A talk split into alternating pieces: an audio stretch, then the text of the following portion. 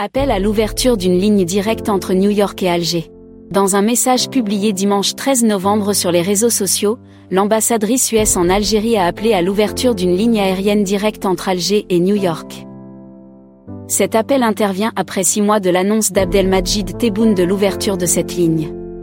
Un projet que l'ambassadrice des USA en Algérie souhaite voir se concrétiser, comme elle l'a souligné dimanche 13 novembre.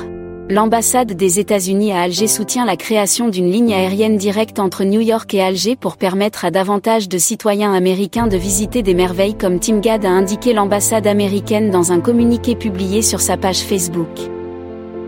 L'annonce de l'ambassadrice US a été faite à l'issue d'une visite touristique qu'elle avait effectuée dans la région des Aurès à l'est de l'Algérie. Dans une courte vidéo devant l'amphithéâtre romain de Timgad, publiée sur la page Facebook de l'ambassade, la diplomate US a qualifié l'endroit de l'une des merveilles de l'Algérie.